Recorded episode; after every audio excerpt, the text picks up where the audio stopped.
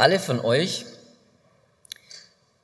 die schon mal auf YouTube unterwegs waren oder zumindest hin und wieder mal ein Video auf YouTube angeschaut haben, die werden das kennen. Und zwar, ihr klickt auf das Video, das ihr gerne anschauen wollt und was passiert dann? Ja, es kommt zuerst ein Werbeclip. Und es sieht dann meistens so aus, dass dort eine Person redet, die einem das Blaue vom Himmel verspricht. Das ist zum Beispiel der Fitness-Influencer, der euch klar macht, dass ihr mit seinem Fitnesskonzept auf jeden Fall zu eurem Traumkörper kommen werdet. Oder der Finanzinfluencer, der sein Produkt vorstellt und klar macht, dass man mit seinen Aktientipps und mit seinem Konzept endlich zur finanziellen Freiheit kommen wird. Und sie versprechen viel und vermitteln dir, dass sie dein Bestes wollen. Aber letzten Endes wollen sie primär nur deine Likes, deine Klicks und dein Abo. Weil es ihnen Reichweite und natürlich letzten Endes Geld, Verdienst bringt. Und sie haben ihren eigenen Erfolg als erstes im, im Blick, ihr eigenes Wohl im Blick. Und dafür brauchen sie dich. Wenn ihr jetzt den Predigtext gleich hören werdet, dann werdet ihr sehen, dass auch hier jemand ist, der dein Bestes will, der Großes verspricht, der nahezu sogar Unglaubliches verspricht. Es gibt aber einen Unterschied zu den YouTube-Influencern, denn derjenige, der hier etwas verspricht, der hält es wirklich, der hält sein Versprechen ein. Und er hat einzig und allein dein Bestes, dein Wohlergehen im Sinn.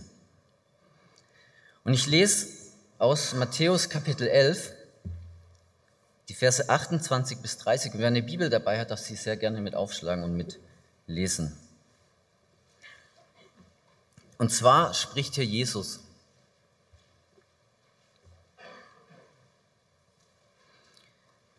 Und er sagt hier, kommt her zu mir, alle ihr mühseligen und beladenen, und ich werde euch Ruhe geben.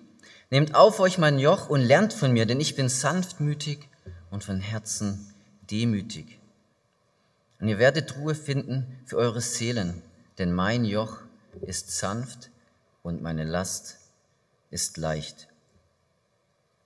Derjenige, der hier ruft, das ist Jesus Christus. Und Jesus, er ruft hier dich.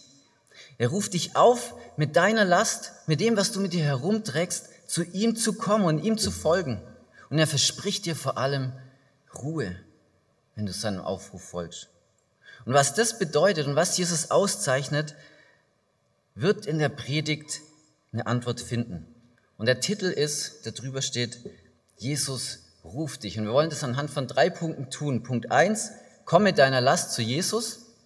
Punkt zwei, komm, folge Jesus nach. Und Punkt drei, wer ist dieser Jesus und nochmal den Fokus auf sein Wesen legen. Punkt eins: kommt mit deiner Last zu Jesus. Und er sagt hier, kommt her zu mir alle ihr mühseligen und beladenen und ich werde euch Ruhe geben. Was ist es, was Jesus hier tut? Zu was fordert er die Menschen auf? Er lädt sie alle zu sich ein. Und er verspricht vor allem Hilfe und Ruhe. Er ermutigt dazu, zu ihm zu kommen. Und wen ruft Jesus hier? Die mühseligen und die beladenen Menschen, die sich ihrer Last bewusst sind. Menschen, die Sünde mit sich herumtragen. Und daher die Frage, bist du so jemand, der mühselig und beladen ist? Und wann ist man überhaupt mühselig und beladen? Und helfende Fragen können sein, Gibt es was in deinem Leben, das dir eine Last ist? Zum Beispiel hast du ein schlechtes Gewissen oder fürchtest du dich vor dem Tod und was danach kommt? Versuchst du ständig dein Leben auf die Reihe zu bekommen, aber du schaffst es irgendwie nicht. Kommt es dir so vor, als ob dein Dienst für Gott nie ausreichend ist? Fühlst du dich unwürdig, um zu Gott zu kommen? Oder denkst du, Gott, er kann sich doch niemals, niemals an mir erfreuen oder Freude an mir haben. Und wenn du solche, diese Fragen mit Ja beantworten kannst, dann ist es ein Zeichen dafür, dass du mühselig und beladen bist. Und ein weiteres Zeichen ist, wenn du dich nach genau dieser Ruhe sehnst. Was machst du nicht alles, um deine Last loszuwerden? Du versuchst, Gutes, ein gutes Leben zu leben, anderen Gutes zu tun oder Ablenkung durch, von deinen Sorgen und Nöten durch zum Beispiel Sport oder Party oder Filme oder Serien schauen. Und das alles, das zeigt, dass du mühselig und beladen bist, denn du arbeitest aktiv, um dein Leben sozusagen in ruhigere Bahnen ähm, zu lenken. Oder ist es vielleicht so, dass du aktiv gerade von etwas niedergedrückt bist, eine schwierige Situation bei der Arbeit oder in der Schule oder eine belastende Beziehung, eine Krankheit, mit der du zu kämpfen hast oder einfach nur Sorgen oder auch deine Beziehung zu Gott. Dann ist es so, dass du mühselig und beladen bist und dir dich sicher nach Ruhe sehnst. Und wenn es so ist, wenn du wirklich mühselig und beladen bist und du das auch merkst und spürst, dann komm doch zu Jesus, zu dem, was er dich hier auffordert. Und vielleicht ist es aber auch so, dass du hier sitzt und sagst, ich fühle mich weder mühselig noch fühle ich mich beladen. Und das kann ja durchaus sein. Und in dem Fall möchte ich dich besonders dazu einladen, einmal darauf zu achten, wer dieser Jesus ist, der hier ruft. Was ihn auszeichnet und was ihn ausmacht. Und wer weiß, vielleicht weckt es sogar dein Interesse, diesen Jesus, so wie er ist, kennenlernen zu wollen. Und ich kann dir versprechen, so eine Person wie Jesus, die möchtest du kennenlernen. Ja, der Ruf von Jesus hier, es ist ein liebevoller Ruf hier in Vers 28. Er ruft nicht, kommt her, ihr Nichtsnutze und Versager. Nein, er weiß schon um deine Last, er kennt deine Last und er ruft dich liebevoll. Er weiß, was dich bedrückt und er kennt auch die Auswirkungen von Sünde, nämlich Leid und Tod. Und es, dass es diese Dinge sind, mit denen wir täglich zu tun und zu kämpfen haben und dass es eine Last für uns sein kann. Und das sind alles Symptome, wenn wir in die Welt schauen, wie Leid, Krankheit, Hunger und Krieg, die durch die Sünde zum Ausdruck kommen. Und so wie Fieber in deinem Körper zeigt, dass deine Krankheit da ist, so zeigen Krankheit, Hunger und Kriege in der Welt, dass unsere Welt von dieser Sünde zerfressen ist. Und den einen belastet es mehr und den anderen weniger. Aber Gott sieht diese Last. Und mit dieser Last dürfen wir zu ihm kommen. Und deshalb ruft er liebevoll. Und der Ruf von Jesus, er zeigt besonders, dass er ein Herz für diese mühseligen und beladenen Menschen wie uns hat. Und dass Jesus dieses Herz hat, sehen wir hier auch in Matthäus Kapitel 9 im gleichen Buch, ein paar Verse vorher. Matthäus 9, Vers 36. Als er aber die Volksmengen sah, wurde er innerlich bewegt über sie, weil sie erschöpft und hingestreckt waren, wie Schafe, die keinen Hirten haben. So geht's Jesus, wenn er er dich und deine Last zieht. Willst du dir deine Last von Jesus abnehmen lassen? Hindert dich was daran, deine Last bei Jesus abzugeben? Oder warum möchtest du mit deiner Last nicht zu Jesus kommen? Hörst du nicht, wie Jesus hier verspricht, deine Last abzunehmen und dir deine Schuld vergeben zu wollen? Vielleicht hast du einfach falsche Gedanken oder eine falsche Vorstellung, dass du vielleicht denkst, so wie ich jetzt gerade bin und lebe, so kann ich nicht zu Jesus kommen. Ich muss erst mein Leben in den Griff bekommen. Ich muss erst vorbildlicher leben. Ich muss erst bereit sein für Jesus. Ich muss mich erst bereit für Jesus fühlen. Aber was sagt Jesus hier in Matthäus 11? Er sagt, deine Last ist es, die dich qualifiziert zu Jesus zu kommen. Menschen mit Lasten sind qualifiziert, zu Jesus zu kommen. Er spricht also dich an. Er spricht Menschen in Not an. Menschen in Not sind bei Jesus mehr als nur bekommen, willkommen. Und er wird auch Ruhe geben und dich dann erquicken. Er wird nicht einfach nur deine Last abnehmen, sondern er wird dich auch zur Ruhe kommen lassen.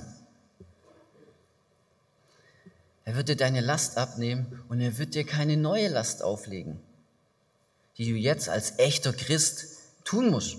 Nein, er wird dir wirkliche, echte Ruhe geben. Er wird dich frei von deinen Lasten machen. Und er wird sie dir nicht nur vielleicht geben oder unter bestimmten Voraussetzungen. Nein, er wird Ruhe geben.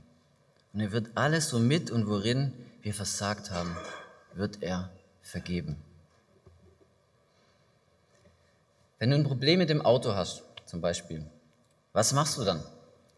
Du gehst natürlich mit dem Problem oder mit deinem Auto zu jemandem, der sich damit auskennt, zum Beispiel in die Werkstatt und lässt es dort reparieren. Oder was machst du, wenn du krank bist? Du gehst natürlich zu einem Arzt, der dir helfen kann, wieder gesund zu werden. Und das gleiche mit einem defekten Smartphone oder Laptop. Du würdest natürlich wohin gehen zu jemandem, der dir das reparieren kann. Und was machst du, wenn du ein Problem mit deinem Herzen hast? Mit dem tiefsten Inneren deines Seins. Wenn du merkst, dass da etwas da ist, das dein Herz belastet, das dir aufzeigt, dass du ein Problem mit Gott hast. Ja, dass deine Schuld und Unwürdigkeit in Bezug dir bewusst wird wenn deine Sünde dich niederdrückt? Richtig. Du gehst auch hier natürlich zu einem Spezialisten und zwar zu einem Spezialisten des Herzens. Und dieser Spezialist des Herzens, das ist Jesus Christus. Und daher komm zu ihm. Er wird dir deine Last abnehmen. Und wenn er dir deine Last abgenommen hat, dann ruft er dich in seinen Dienst. Und das ist nicht was Beängstigendes oder was Erdrückendes. Nein, das ist das Wunderbarste, was du dir vorstellen kannst. Und daher ist unser Punkt zwei: komm und folge Jesus nach. Und dazu möchte ich nochmal die Verse 28 bis 30 aus Kapitel 11 lesen, dass die präsent sind. Kommt her zu mir alle, ihr mühseligen und beladenen, und ich werde euch Ruhe geben. Nehmt auf euch mein Joch und lernt von mir, denn ich bin sanftmütig und von Herzen demütig. Und ihr werdet Ruhe finden für eure Seelen, denn mein Joch ist sanft und meine Last ist leicht. Hier spricht Jesus von, von einem Joch, das er dir dann geben möchte. Und wie hört sich das im ersten Moment für dich an? Hört sich das eher positiv an oder hört sich das eher negativ an?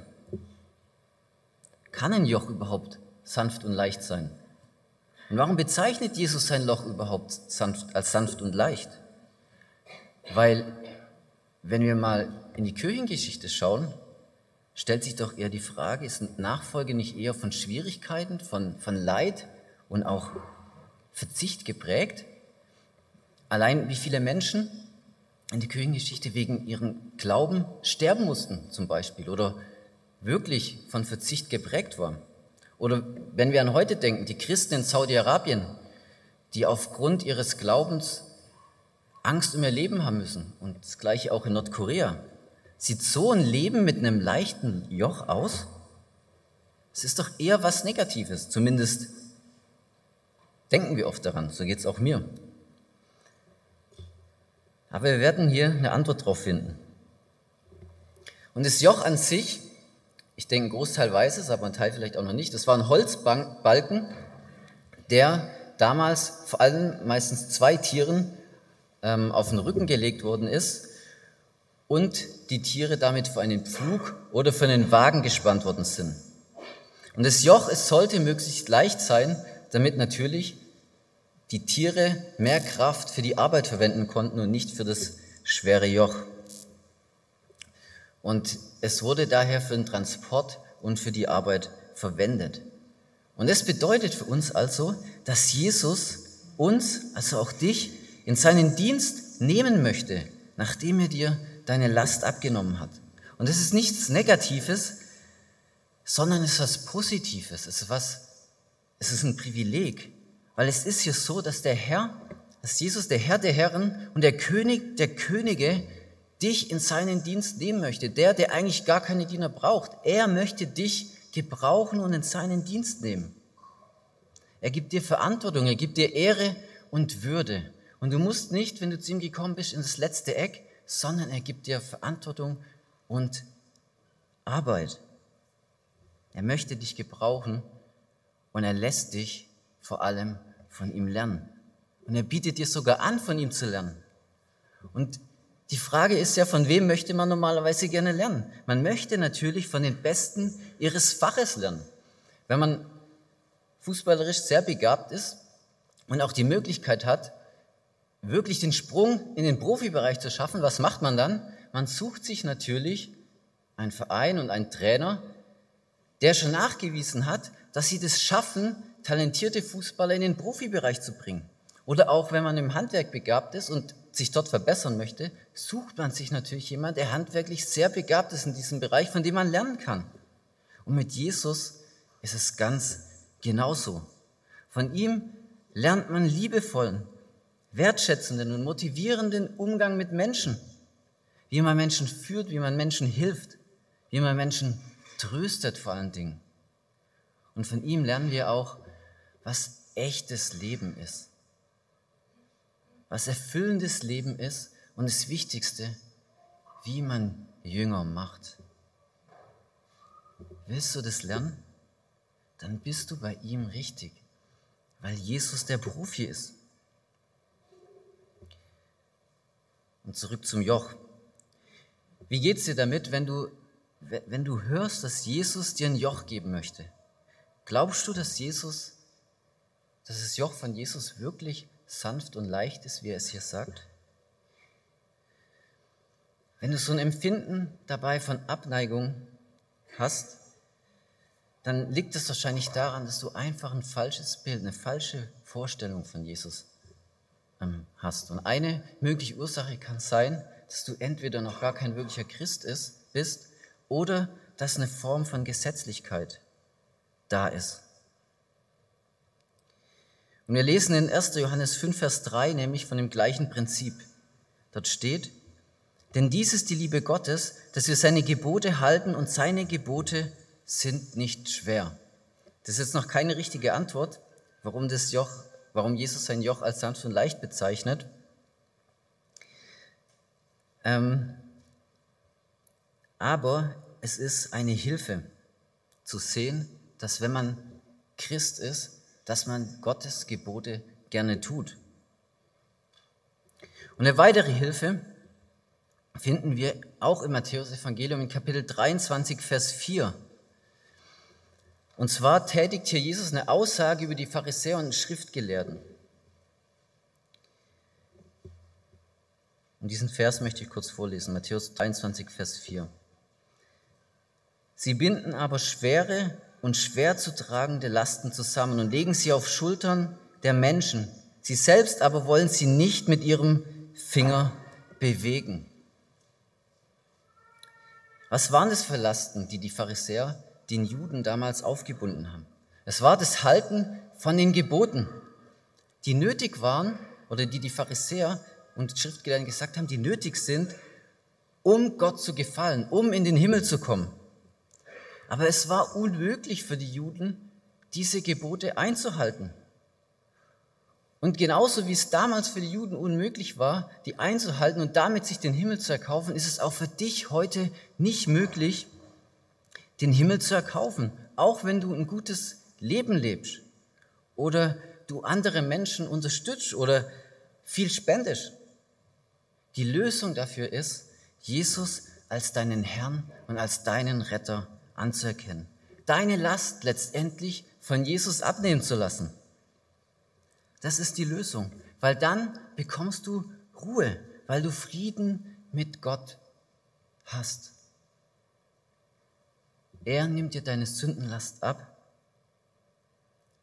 und durch deine Rechtfertigung mit Gott, das ist es letztendlich, wenn Gott dir deine Sündenlast abnimmt, dann bist du gerechtfertigt. Dann sieht er dich als sündlos an als absolut sündlos und für immer als sein geliebtes Kind. Dann musst du nichts mehr tun, um Gott zu gefallen oder ihm oder in irgendeiner Art und Weise dir Gunst bei Gott zu verdienen.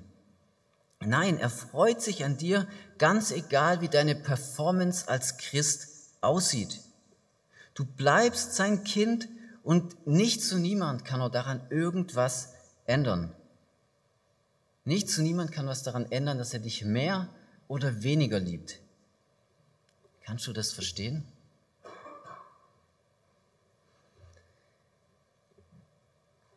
Das Joch von Jesus, es ist sanft und leicht. Er will dir keine schweren Lasten auferlegen. Aber was heißt es jetzt wirklich? Was meint Jesus damit? Es ist deswegen sanft und leicht, weil Jesus uns ein neues Herz gibt und, und uns seinen Geist gibt. Und davon lesen wir in Hesekiel 23, Vers 26 und 27. Und ich werde euch ein neues Herz geben und einen neuen Geist in euer Inneres geben. Und ich werde das steinende Herz aus eurem Fleisch wegnehmen und euch ein fleischernes Herz geben. Und ich werde meinen Geist in euer Inneres geben und ich werde bewirken, dass ihr in meinen Satzungen wandelt und meine Rechte bewahrt und tut.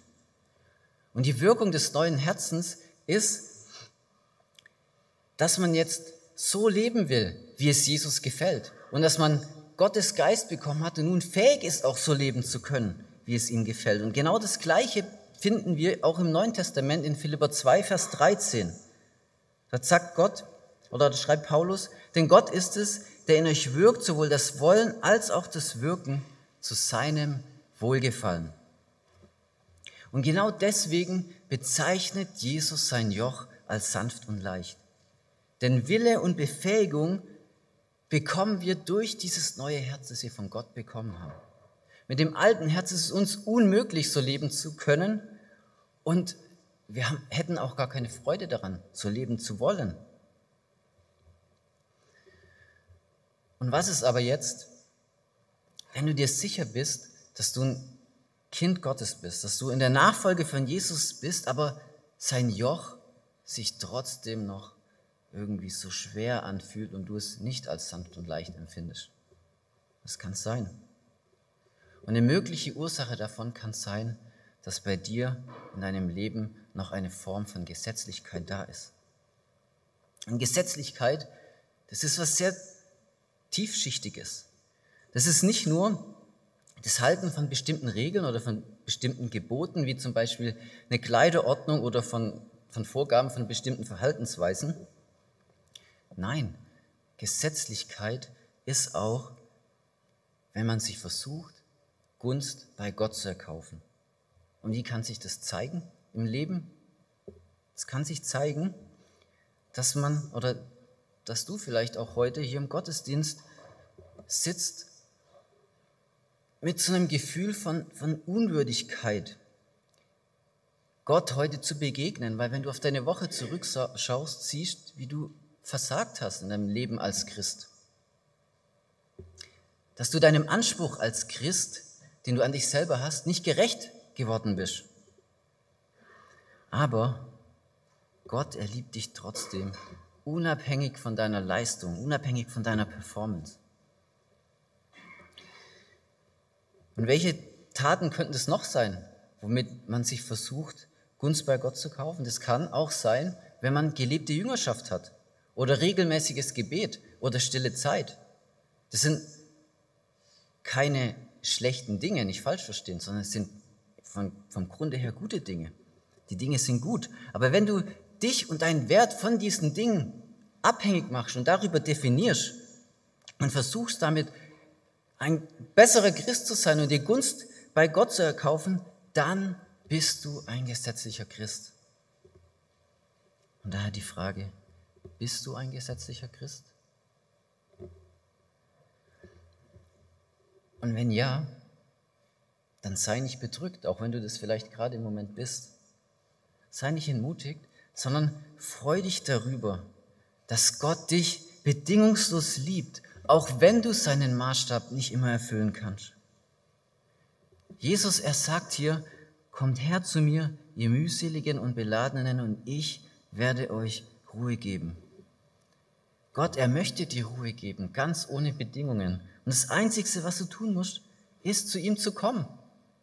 Und er sagt nicht, wenn du dich anstrengst, dann werde ich die Ruhe geben. Oder wenn du meine Gebote hältst, dann werde ich die Ruhe geben. Oder wenn du für mich lebst, werde ich die Ruhe geben. Nein, Jesus sagt, wenn du mit deiner Last zu ihm kommst, dann wird er dir Ruhe geben. Verstehst du das? Wenn du das verstehst, dann wird dir sein Joch sanft und leicht sein. Und eine große Hilfe dabei ist auf diesen Jesus zu schauen. Auf Jesus zu schauen, es wird uns helfen, das viel besser noch zu verstehen, noch besser zu äh, begreifen. Und genau das wollen wir jetzt machen. Wir wollen nochmal intensiv auf Jesus schauen und zwar so, wie er hier in Vers 29 sich selber darstellt, wie er sich selber, sein Wesen beschreibt. Und daher Punkt 3, wer ist dieser Jesus? Und dieser Blick auf Jesus, der wird sich lohnen, weil er dieser eine Freund ist, den man sich im Leben wünscht. Und hier gibt uns Jesus auch einen Einblick in sein Herz. Er sagt hier von sich, denn ich bin sanftmütig und von Herzen demütig. Und es ist das einzige Mal hier in den vier Evangelien, dass Jesus einen Einblick in sein Herz gibt. Beziehungsweise uns das über sein Herz sagt. Und was sagt er hier über sein Herz? Er sagt, es ist sanftmütig und demütig. Und das Herz ist letztendlich das, was wir sind, das tiefste Innere unseres Sein, unsere Persönlichkeit macht es aus. Es bestimmt unser Handeln. Und Jesus, sein Herz, es ist nicht streng und es ist auch nicht fordernd. Und als Herrscher dieser Welt könnte es aber durchaus sein Herz ja ausmachen. Aber das, der Gegenteil, das Gegenteil ist der Fall. Er ist sanftmütig und er ist demütig. Und was ist das Kennzeichen eines sanftmütigen Herzen? Also was bedeutet es, dass Jesus sanftmütig ist? Er ist nicht harsch, er ist nicht nachtragend oder leicht aufgebracht, sondern, wie es ein bekannter amerikanischer Theologe sagt, der verständnisvollste Mensch im ganzen Universum. Und seine natürliche Haltung ist daher nicht mit dem Finger auf andere zu zeigen, sondern offene Arme zu haben. Das ist das, was, was, was ihn auszeichnet, was diese Sanftmut auszeichnet. Und in seiner Nähe ist es auch so, dass du dich nicht verurteilt fühlst oder sondern du fühlst dich verstanden. Du fühlst dich angenommen. Und trotzdem weißt du, dass Jesus ehrlich zu dir ist und, die, und, und dir die Wahrheit über dich sagt. Und die Folge ist, dass die vorherrschende Atmosphäre bei Jesus ist, dass es dir leicht fällt, mit deinen Fehlern, mit deiner Schuld zu ihm zu kommen und es ihm zuzugeben. Und es kann zum Beispiel, wie es bei mir oft ist, die fehlende Wertschätzung gegenüber Jesus sein oder einfach Dinge, mit denen man Jesus verletzt hat. Und da müssen wir keine Angst damit haben, zu ihm zu kommen, sondern wir dürfen sehr gerne zu ihm kommen und er vergibt uns. Und genau das zeichnet eine sanftmütige Person aus und das zeichnet auch Jesus aus. Und was bedeutet es, dass Jesus demütig ist? Es bedeutet, dass Jesus sich nicht über den Nächsten erhebt oder den Nächsten irgendwie gering schätzt. Er nimmt dich also ernst und deine Last nimmt er ernst. Egal wie oft du schon versagt hast, er wird dich auf jeden Fall trösten. Und Jesus, er ist eigentlich die einzige Person im, im, Universum, die jedes Recht hätte, bedient zu werden. Er ist der Schöpfer allen Lebens. Und niemand könnte auch nur einen Punkt finden, warum er nicht das Recht hätte, bedient zu werden. Aber das Besondere bei Jesus ist, dass er jedes Recht auf Bedienung hat und trotzdem der Diener aller Menschen geworden ist. Und er wird dein Diener. Und das Wort unbegreiflich müsste eigentlich für diese Tatsache ähm, erfunden werden. Und aus dem Buch Gütig und Sanft ähm, gibt es eine sehr gute ähm, Zusammenfassung davon, die das sehr gut beschreibt. Und das möchte ich vorlesen. Dass Jesus demütig ist, bedeutet, dass er zugänglich ist, trotz seiner strahlenden Herrlichkeit und überwältigenden Heiligkeit und seiner absoluten Einzig- und Andersartigkeit war niemand in der Menschheitsgeschichte je zugänglicher als Jesus. Es gibt keine Voraussetzungen, keine Aufgaben, die du zuerst irgendwie richtig lösen müsstest. Was ist es also für eine Person, die dich in seinen Dienst rufen möchte? Jesus, er ist, er ist liebevoll, er ist offen, er ist willkommen heißend, er ist entgegenkommend und er ist verständnisvoll. Und möchtest du mit deiner Last nicht zu diesem Herrn kommen und in seinen Dienst treten? Fällt es nicht sogar leicht, zu einer Person zu folgen und zu einer Person zu dienen? Ich denke ja. Aber bei all dem dürfen wir eins nicht vergessen. Dass Jesus sanftmütig und demütig ist, bedeutet nicht, dass er schwach ist, dass er schwach oder klein wäre. Nein. Sondern Jesus, er kann sehr wusst, ähm, sehr, sehr, er kann durchaus sehr fordernd und auch stark auftreten. Sanftmütig und demütig ist er gegenüber denen, die sich ihrer Last und ihrer Sünde bewusst sind. Wenn aber Menschen da sind, die mit ihrer Last nicht zu Jesus kommen möchten, wie begegnet er ihnen? Wie begegnet er diesen Menschen, die unbußfertig sind oder ihn sogar verleumden? Und da ist es so, dass Jesus gegenüber diesen Menschen ein starkes und gebietendes Auftreten hat, direkt und bestimmt. Und das sehen wir hier nur ein paar Verse in Matthäus 11, Vers 20 bis 22. Dann fing er an, die Städte zu schelten, in denen seine meisten Wunderwerke geschehen waren, weil sie nicht Buße getan hatten. Wehe dir, Korazin, wehe dir, Bethsaida, denn wenn in Tyrus und Sidon die Wunderwerke geschehen wären, die unter euch geschehen sind, längst hätten sie in Sack und Asche Buße getan. Doch ich sage euch, Tyrus und Sidon wird es erträglicher gehen am Tag des Gerichts als euch. Jesus, er verspricht also den Unbußfertigen Gericht. Wenn du also meinst, du brauchst Jesus nicht oder du kannst deine Last schon allein tragen, du brauchst niemanden, der dir deine Sünde abnimmt, dann wirst du Jesus nicht als sanftmütig und demütig kennenlernen, sondern als den gerechten Richter. Wird Jesus dein Richter sein oder wird er dein Lastenabnehmer sein?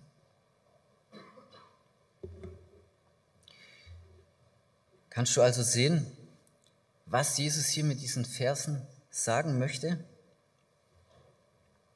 Er möchte dich zum einen in seinen Dienst rufen, er möchte dir seine Sanftmut und seine Demut zeigen und Jesus, er legt dir keine erdrückenden Lasten auf, sondern Jesus ist der Lastenabnehmer. Und trotzdem müssen wir bedenken, was es ihn gekostet hat. Wenn man weiter liest im Matthäusevangelium, dann sieht man, dass er sein Leben für dich am Kreuz von Golgatha gelassen hat. Er hat deine Sündenlast ans Kreuz von Golgatha hinaufgetragen und dafür für dich sein Leben gelassen. Es hat ihn sehr viel gekostet, aber trotzdem liebt es Jesus, Lasten abzunehmen. Jesus, er ist kein harter Heiland. Und ich, ich denke, damit kommt sehr gut der Kontrast von Jesus und seinem Versprechen gegenüber den, den Influencern, die wir ganz oft bei YouTube am Anfang von den Videos, die wir anschauen wollen, in den Werbeclips ähm, sehen. Jesus, er hat wirklich dein Bestes im Sinn, er hat dein Wohl im Sinn. Er möchte dir wirklich deine Last abnehmen, ganz ohne eigenen Vorteil. Der Herr Jesus Christus, er ist anders. Und willst du nicht in den Dienst von diesem Herrn kommen? Und daher folge diesem Jesus nach. denn er ist sanftmütig und von Herzen demütig.